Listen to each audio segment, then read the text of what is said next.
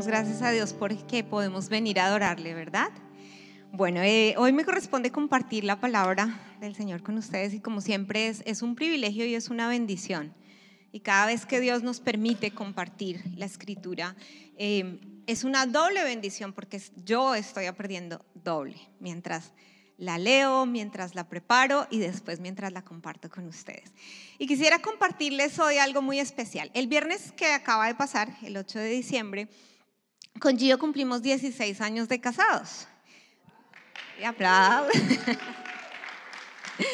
16 años de casados, pero ya teníamos, duramos bastante de novios. No les digo porque ya nos, nos da pena contar cuánto tiempo fuimos novios, pero fue un montón.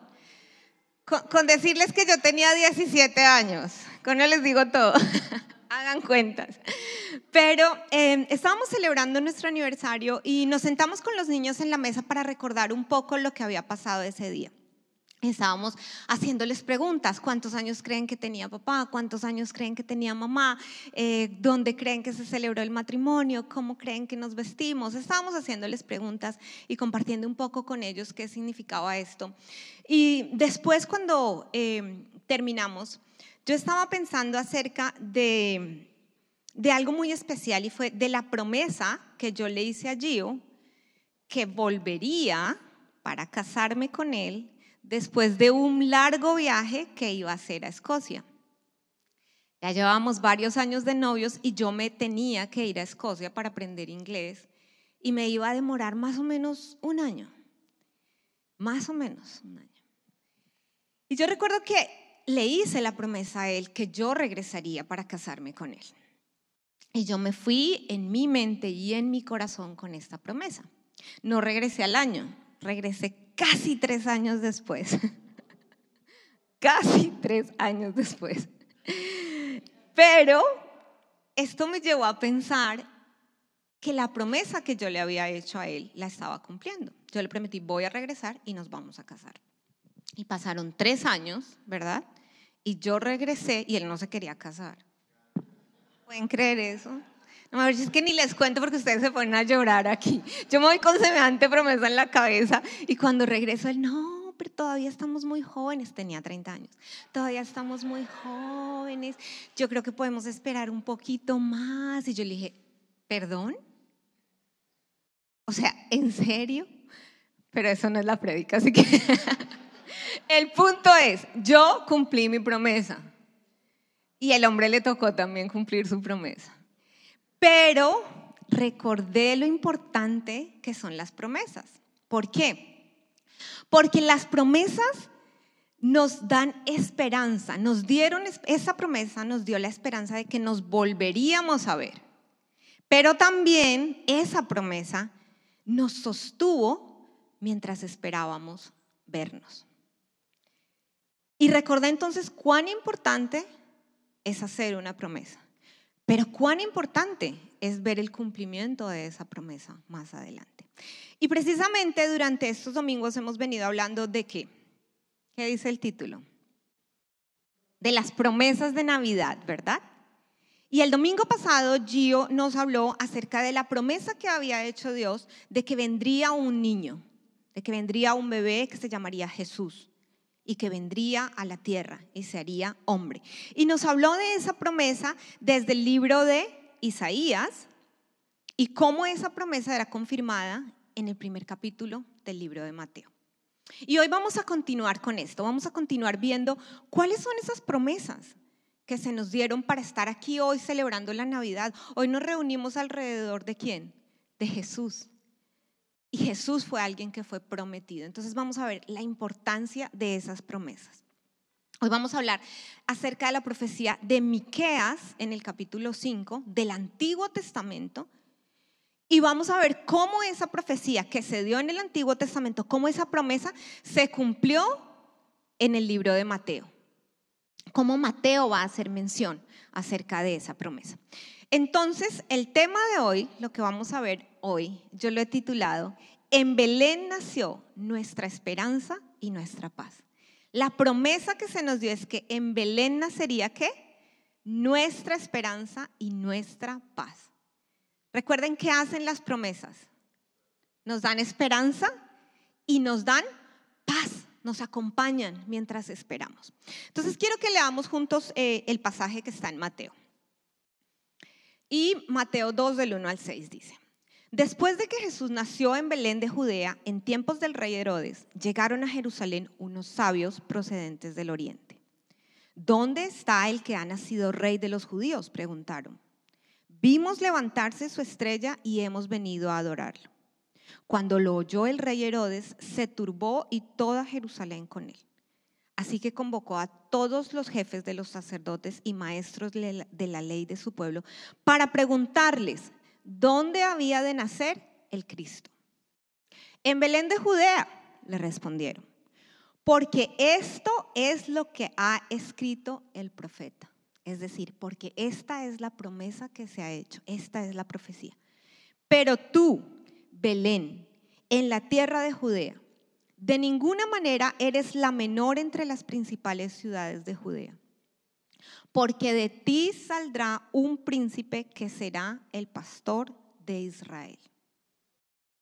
Esta respuesta que le dieron los, los estudiosos eh, de la ley, esta respuesta que le dieron los sacerdotes, al rey Herodes para que se la diera a los sabios. Fue una respuesta que ellos citaron del libro de Miqueas, es decir, de un profeta que había anunciado dónde nacería el Cristo. Y miren lo que dice Miqueas. Está Miqueas 5:2 dice: Pero tú, Belén Efrata, pequeña entre los clanes de Judea, de ti saldrá el que gobernará a Israel. Sus orígenes son de un pasado distante, desde tiempos antiguos. Entonces es lo mismo. Miqueas está hablando de Belén, de un lugar específico donde Jesús iba a nacer y, en, el, en el Evangelio de Mateo, en su narrativa, Mateo nombra este lugar, ¿cierto? Los, los estudiosos de la ley le dicen, esto decía la profecía. Y cuando vamos a buscarla, efectivamente eso decía la profecía. Entonces quiero que hoy nos concentremos en lo siguiente el cumplimiento de la promesa de Belén, del lugar donde nacería Jesús, trae hoy a nosotros esperanza y asegura nuestra paz. El cumplimiento de la promesa de dónde nacería Jesús en Belén trae hoy a nuestra vida esperanza y paz. Y lo primero que quiero que veamos es por qué trae esperanza. ¿Por qué el hecho de que nos hayan dicho, va a nacer en Belén, nos trae esperanza a nosotros. ¿Qué tiene que ver eso con nosotros? Y vamos a ver qué tiene que ver. Mateo inicia su, narrativa contando la historia de los Reyes Magos, ¿verdad? Y pareciera que es la parte más importante de la historia porque es la parte que más conocemos. La historia de los Reyes Magos, de los sabios que venían del Oriente y que traían regalos. Y todo el tiempo estamos recordando y conociendo esta historia, ¿verdad? Y claro que sí, hay mucho énfasis en esta historia. Y mientras estábamos viendo con, con Gio y estudiando cómo íbamos a, a trabajar el pasaje, yo le decía a Gio, pero es que de cada partecita de este texto podríamos hacer una predicación. Podríamos hacer una predicación solo de los sabios. Podríamos predicar solamente de la respuesta de Herodes. Podríamos predicar solo de los escribas que sabían quién era el Cristo. Pero Mateo empieza haciendo la narrativa contándonos acerca de estos reyes magos que fueron guiados por una estrella y que llegan a Jerusalén y que se presentan en Jerusalén y preguntan, ¿dónde está el rey que ha nacido, el rey de los judíos? Y adivinen quién se entera acerca de esa pregunta. El rey Herodes. Y Herodes en ese momento habitaba en Jerusalén y había sido proclamado por el imperio el rey de los judíos en esa zona. Entonces, ¿se imaginan ustedes cómo llega la pregunta a él? Es como si vinieran y le dijeran, Gio, dónde está el pastor de esta iglesia? Y Gio dice, aquí. No, el verdadero pastor de esta iglesia. Es la pregunta que le hacen los sabios. ¿Y dónde está el rey de los judíos? Y Herodes yo creo que iba a decir, aquí estoy. Pero Herodes sabía. Herodes sabía que entre los judíos se hablaba había una promesa de un rey superior a él. Y entonces él se va y le pregunta a los escribas, oigan, llegaron unos sabios preguntando, él no les dice dónde nació el rey. Él les dice, llegaron unos sabios preguntando dónde nació el Cristo. Y el Cristo para los judíos era el Mesías. Era la palabra hebrea que se usaba para proclamar al Mesías. Entonces, Mateo continúa esta narrativa y, nos muestra cómo los escribas y los, eh, los sabios, no los reyes magos, no los sabios que vinieron a orarles, sino los sabios de la ley, le dicen, ah, sí, nosotros, nosotros sabemos. ¿Qué le responden? Mire lo que le responden. En Belén de Judea, le respondieron, porque esto es lo que ha escrito el profeta. Pero tú, Belén, en tierra de Judea, de ninguna manera eres la menor entre las principales ciudades de Judea, porque de ti saldrá el príncipe que será el pastor de tu pueblo. Y aquí es donde quiero que nos concentremos. Aunque la historia es demasiado rica, aunque ese texto del 1 al 6 es demasiado rico, quiero que nos concentremos solamente en la respuesta que dieron. ¿Cuál es la respuesta? Es la misma profecía que se citaba en Miqueas. Es decir, los sabios de la ley dijeron en Belén de Judea porque es lo que se dijo en el Antiguo Testamento, porque es lo que dijeron los profetas, que nacería en Belén de Judea. Entonces, ¿qué tiene que ver eso con esto? Quisiera compartirles una cosa pequeñita antes de entrar a decirles por qué otra vez, por qué, por qué tiene relevancia Belén de Judea para nosotros, por qué nos da esperanza. Quisiera compartirles que Mateo tiene una intención particular al citar la referencia del Antiguo Testamento como parte de su narrativa.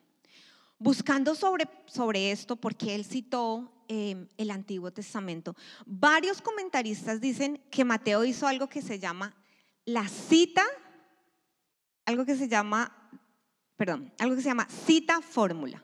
Y ya les explico qué es, no se asuste.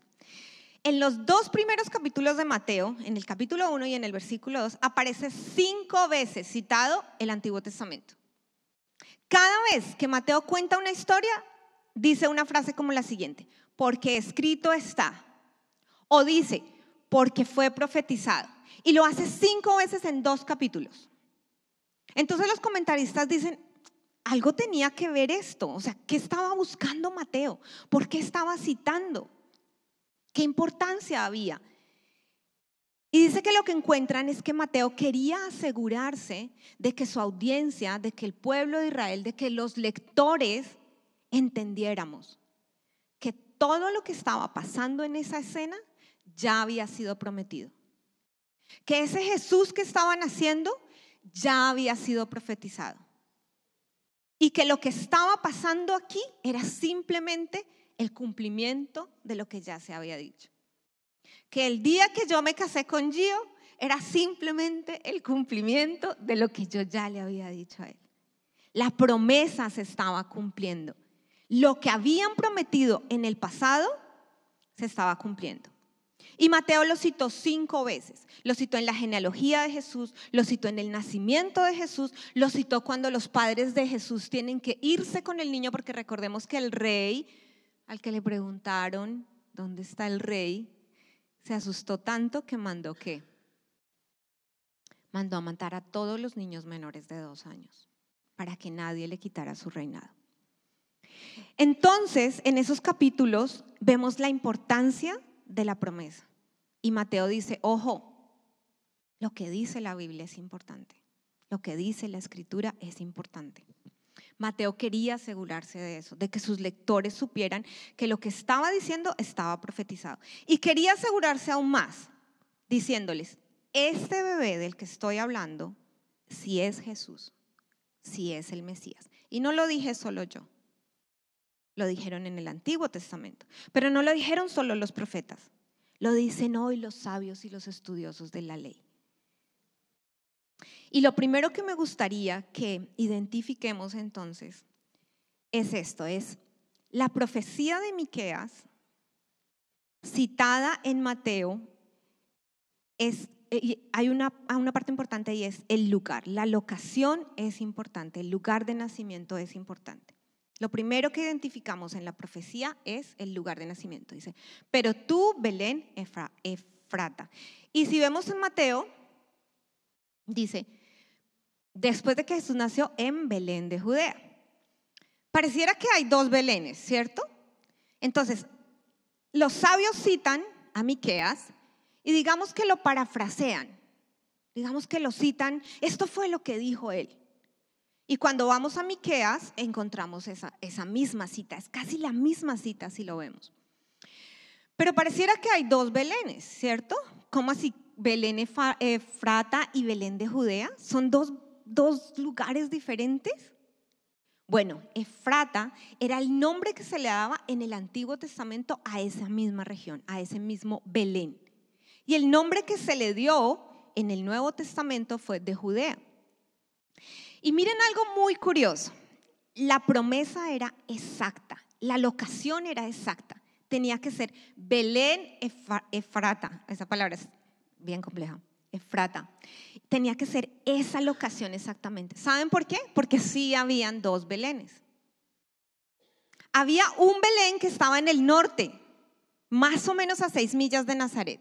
Y había otro Belén que estaba en el sur, y ese otro Belén era más humilde, más sencillo, más pequeño. Y ese Belén era conocido como Belén Efrata y en el Nuevo Testamento era conocido como Belén de Judea porque estaba en la región de Judea. Y miren lo impresionante. El que dio esta profecía había vivido 700 años antes de Jesús. Había vivido 700 años antes y dio la locación exacta de dónde nacería.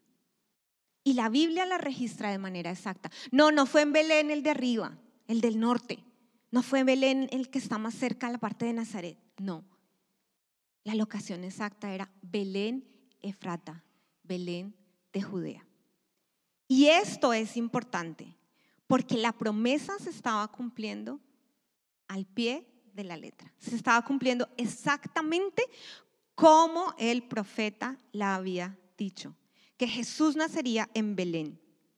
Y esto es importante porque nos demuestra que Dios estaba orquestando todo, que para Dios nada se estaba saliendo de control y que lo que había prometido lo estaba haciendo.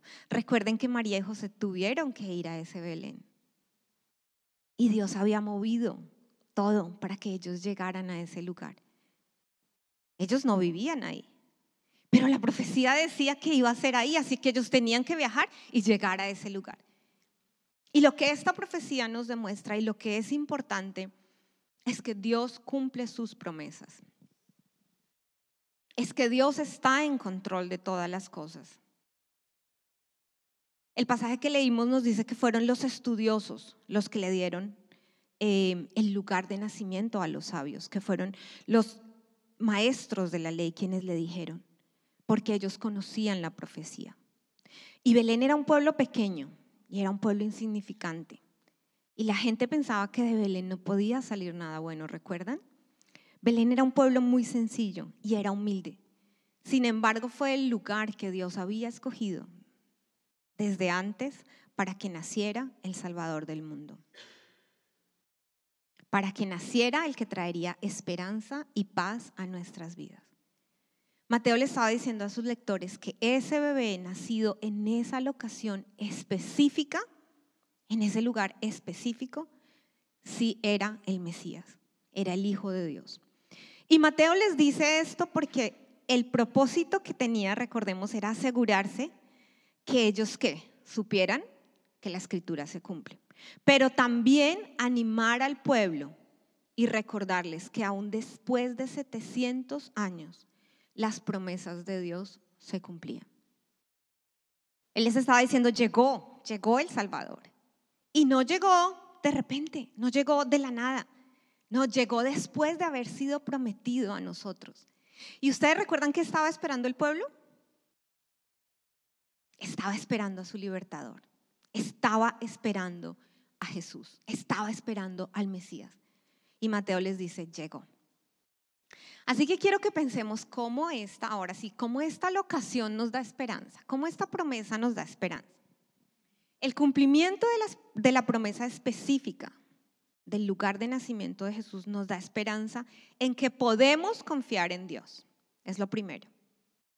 Porque tenemos evidencia de que cumple lo que dice. Pueden pasar años. ¿Cuántos años habían pasado? Más de 700. Y Dios le cumplió al pueblo. El que ese lugar haya sido una promesa que nacería en Belén nos da esperanza a nosotros. Porque el Dios en quien creemos, el Dios en quien confiamos, el Dios que seguimos, cumple sus promesas y las cumple al pie de la letra. Es fiel a su palabra. Cumple sus promesas. Lo hizo con el pueblo de Israel y lo hace con nosotros hoy. Nos da esperanza además porque nos recuerda algo muy importante y es que Dios mismo está en control de la historia.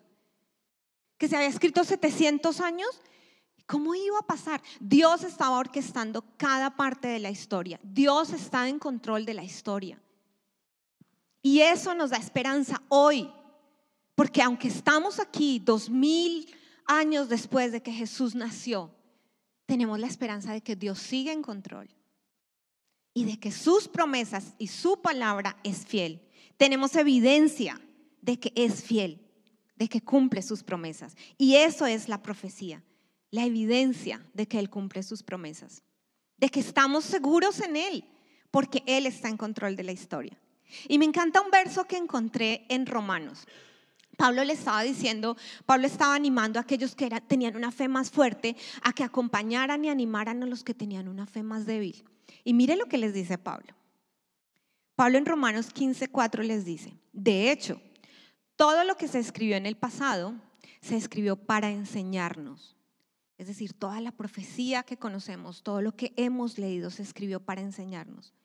A fin de que, alentados por la escritura, es decir, animados por lo que leemos, por lo que sabemos, por lo que escuchamos, por lo que conocemos en la escritura, alentados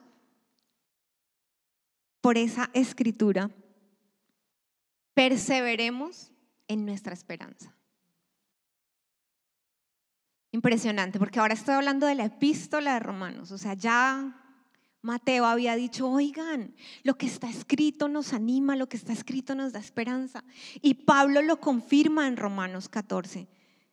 Les dice, tranquilos, todo lo que se escribió en el pasado es solamente para enseñarnos, a fin de que podamos ser alentados por la escritura y perseveremos en mantenernos en nuestra esperanza. Mateo citó lo que estaba escrito para alentar al pueblo, para decirles las promesas de Dios son fieles. Y hoy nosotros como pueblo de Dios confiamos en las promesas que están escritas y nos alentamos porque es la esperanza de saber que Dios es fiel y que cumple sus promesas. Y hoy más que nunca necesitamos aferrarnos a las promesas de Dios. Hoy más que nunca. Porque vivimos en un mundo con filosofías que nos confunden, con espiritualidades que nos confunden, con razonamientos que nos confunden. Hoy podemos acudir a tantas cosas en búsqueda de la verdad y necesitamos volver a la escritura y aferrarnos a la escritura para poder encontrar la verdad, la verdad que sí da esperanza, la verdad que sí propone una vida nueva. Necesitamos volver a la Biblia. Necesitamos leer lo que se dijo en la escritura. Necesitamos leer lo que se dijo en el pasado para ser guiados y alentados en la esperanza para poder ver con claridad y para poder confiar que Dios tiene el control del mundo.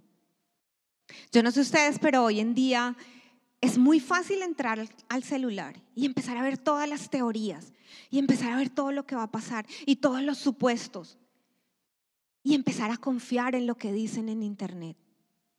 Este dijo que el mundo se va a acabar de esta manera, este dijo esto, este dice esto, todos dicen algo, pero hay poca evidencia Mientras que si entramos a buscar la verdad en la escritura, vamos a encontrar mucha evidencia. Y eso nos da paz y nos da esperanza de que estamos seguros en Cristo. El pueblo de Israel estaba pasando por un momento muy difícil cuando estaba esperando a Jesús. De hecho, Belén estaba pasando por un momento muy difícil. Estaban siendo oprimidos, estaban siendo abusados, estaban pasando por un momento duro. Y es en esa espera, es mientras estaban en ese momento en que ellos estaban esperando la promesa. ¿Recuerdan qué es la promesa? Esperanza. Ellos confiaban en esa promesa, así que ellos tenían esperanza de que vendría un Salvador.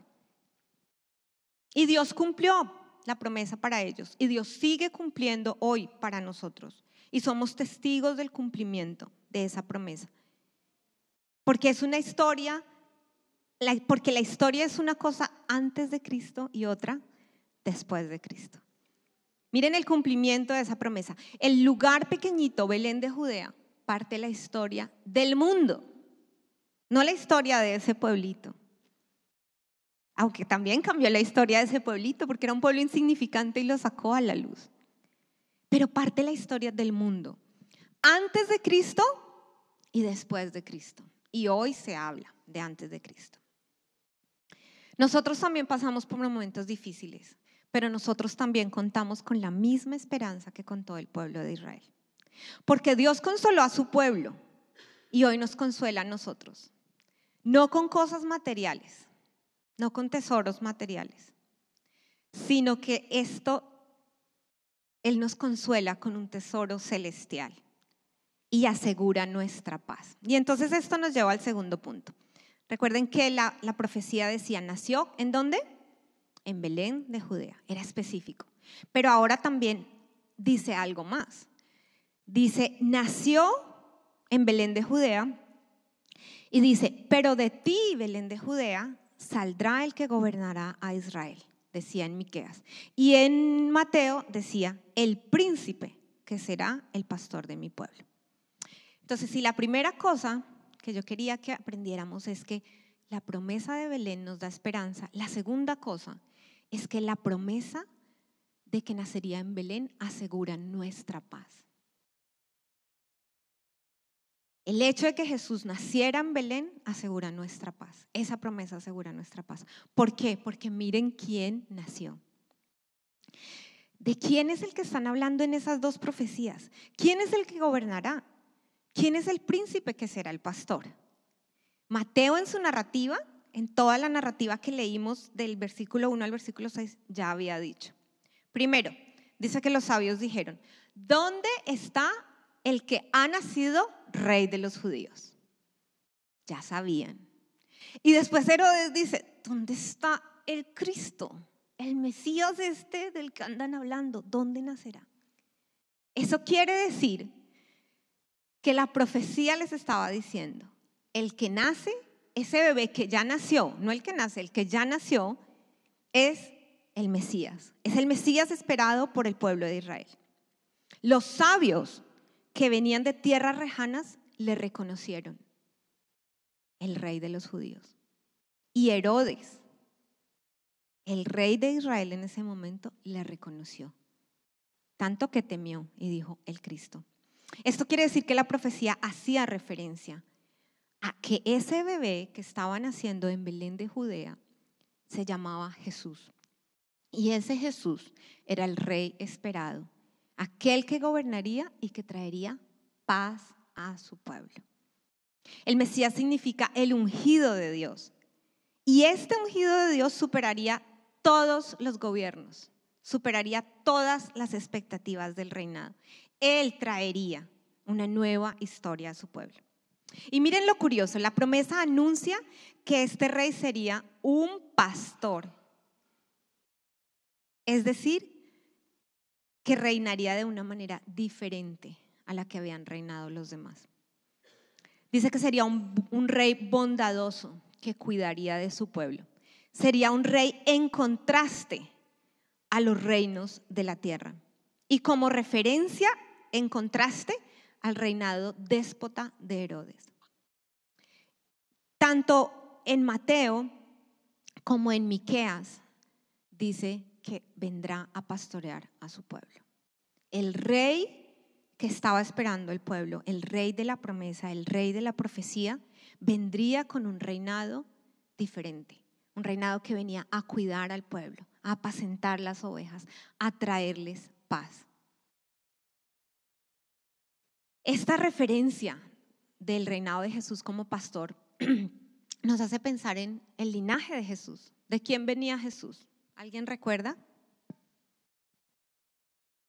De David. ¿Y quién era David? ¿Quién fue David en sus inicios? Un pastor, un pastor de ovejas. Y mientras David fue pastor de ovejas, David escribió un salmo que mi mamá me hizo aprenderme de memoria cuando chiquita, el Salmo 23. Y David sabía que aunque él era el rey, había un rey por encima de él. Y miren lo que dice David en el Salmo 23, dice, Jehová es mi pastor y nada me faltará. El Señor es mi pastor y nada me faltará. David ya reconocía que el que nacería sería el pastor de pastores. Y ese es el reinado que propone la profecía, que Jesús venía a pastorear a su pueblo. Jesús mismo se presentó como yo soy el buen pastor. Y Jesús dijo, yo soy el buen pastor que su vida da por las ovejas. Yo soy la paz de ustedes, yo soy el, el Mesías prometido. Y no solamente dijo, voy a cuidarlos. ¿Saben qué dijo? Que estaba dispuesto a dar su vida por nosotros. Ese es el Jesús que llega. Ese es el cumplimiento de la profecía. El buen pastor que da su vida por nosotros. El cumplimiento de la promesa anunció entonces al Salvador. Dijo, porque en Belén nacerá el que pastoreará a Israel, el que cuidará a Israel. La promesa se cumplió para anunciar al que nació, al que vivió en esta tierra, se hizo hombre en medio nuestro, murió por nosotros, pero también resucitó. Y para ellos se cumplía esa profecía en ese momento. Pero les tengo buenas noticias. Y es que hay una nueva promesa que también está escrita en el Antiguo Testamento y que dice que Él volverá por segunda vez.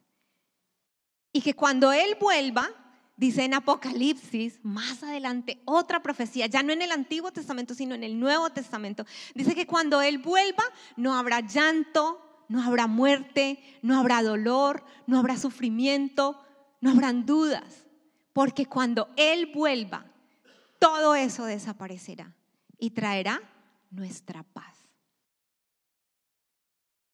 Quisiera que pensáramos cómo el cumplimiento de esa promesa de Belén hoy asegura nuestra paz. Y es porque el mismo Dios de paz vino a vivir entre nosotros. ¿En la persona de quién? De Jesús. Asegura nuestra paz también porque el niño que nació en Belén también fue aquel que murió y resucitó por nosotros para reconciliarnos con el Padre, es decir, para darnos paz. Y asegura nuestra paz porque el, el Jesús resucitado nos hizo una promesa. Y la promesa la leyeron hoy. La familia Shelton, que lo hizo increíble. Y encendimos la vela de la paz. Él dijo, mi paz les dejo, mi paz les doy. Ese niño que nació en Belén, que sería el rey, no solamente estaba trayendo esperanza, sino que estaba trayendo paz, completa paz a su pueblo. Y les dijo, mi paz les dejo, mi paz les doy. Y yo no se la doy como el mundo la da. Es una paz diferente. Así que no tengan temor, porque yo estoy con ustedes. Asegura nuestra paz también porque nos dejó al consolador. Porque antes de irse, nos dijo, no van a estar solos. Y deja al Espíritu para que more dentro de nosotros y nos recuerde quién es nuestra paz.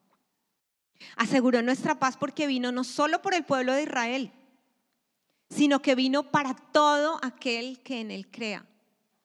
Porque pensaríamos, bueno, pero ahí en la promesa decía que gobernaría sobre Israel, que sería el pastor del pueblo de Israel, y pues yo no soy israelita, yo soy colombiana, o yo soy de Honduras, o yo soy de México, o yo soy de Nicaragua, o yo soy de Guatemala. Pues yo ahí no aplico, ¿cierto? Pero recuerden quiénes fueron los primeros que vieron a Jesús, los primeros que vieron a Jesús y quiénes fueron los primeros que lo adoraron. No fueron los israelitas. El pasaje dice, unos sabios que venían del oriente, de tierras extranjeras.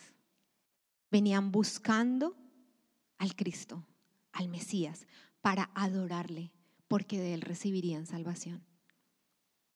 La promesa de Miqueas y el cumplimiento de la promesa es importante porque nos trajo salvación, nos trajo nuestra paz.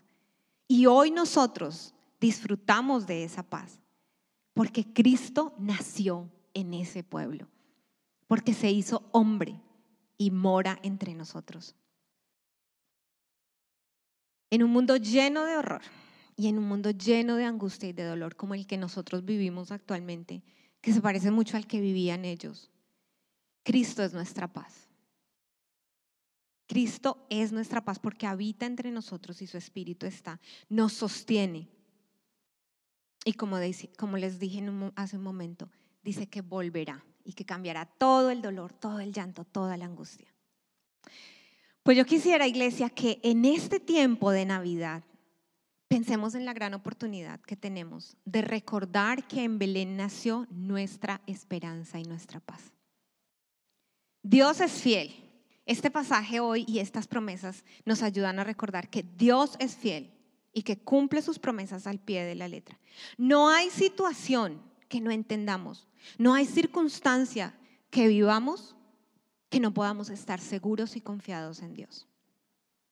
Si Dios lo hizo en el pasado, si Dios trajo esperanza, trajo paz en el pasado, Dios traerá paz y esperanza en el presente y en el futuro. Es el mismo Dios ayer, hoy y por los siglos. Es una oportunidad también para abrir nuestro corazón y creer que el niño Jesús, ese niño que nació en Belén, es nuestro Salvador y que vino a esta tierra porque nos amó. Esta promesa nos recuerda cosas muy importantes y específicamente en este tiempo de Navidad. Y es que ese bebé que nació es nuestro Salvador, que es Jesús, que vino y murió por nosotros. Pero también es una oportunidad, no solo para reconocer que vino, que nació, que está entre nosotros, sino que es una oportunidad para adorarle. El fin del peregrinaje de los sabios no era conocerle, no era saber si la profecía se iba a cumplir o no. No habían seguido la estrella solamente porque estaban pensando, ay, vamos a ver qué está pasando allá, vamos a ver si esto sí es verdad. No, el fin del camino de los sabios era llegar a adorar a ese Jesús. Y este tiempo de Navidad nos recuerda que tenemos un Dios a quien adorar, que tenemos un Dios a quien seguir, que tenemos un Jesús en quien creer, porque Él es nuestra esperanza y Él es nuestra paz. Así que es una oportunidad para venir a adorarle y reconocerle como rey. Para recordar que tenemos una promesa futura que nos anuncia que Él volverá y restaurará todas las cosas. Hoy salimos de este lugar con esperanza y con paz, con una promesa cumplida. Y salimos de este lugar con el recordatorio de que el mismo que prometió en el pasado nos va a cumplir en el presente. Y yo inicié compartiendo con ustedes la simple promesa que yo hice y el efecto que tiene. Todavía han pasado 16 años y estamos juntos.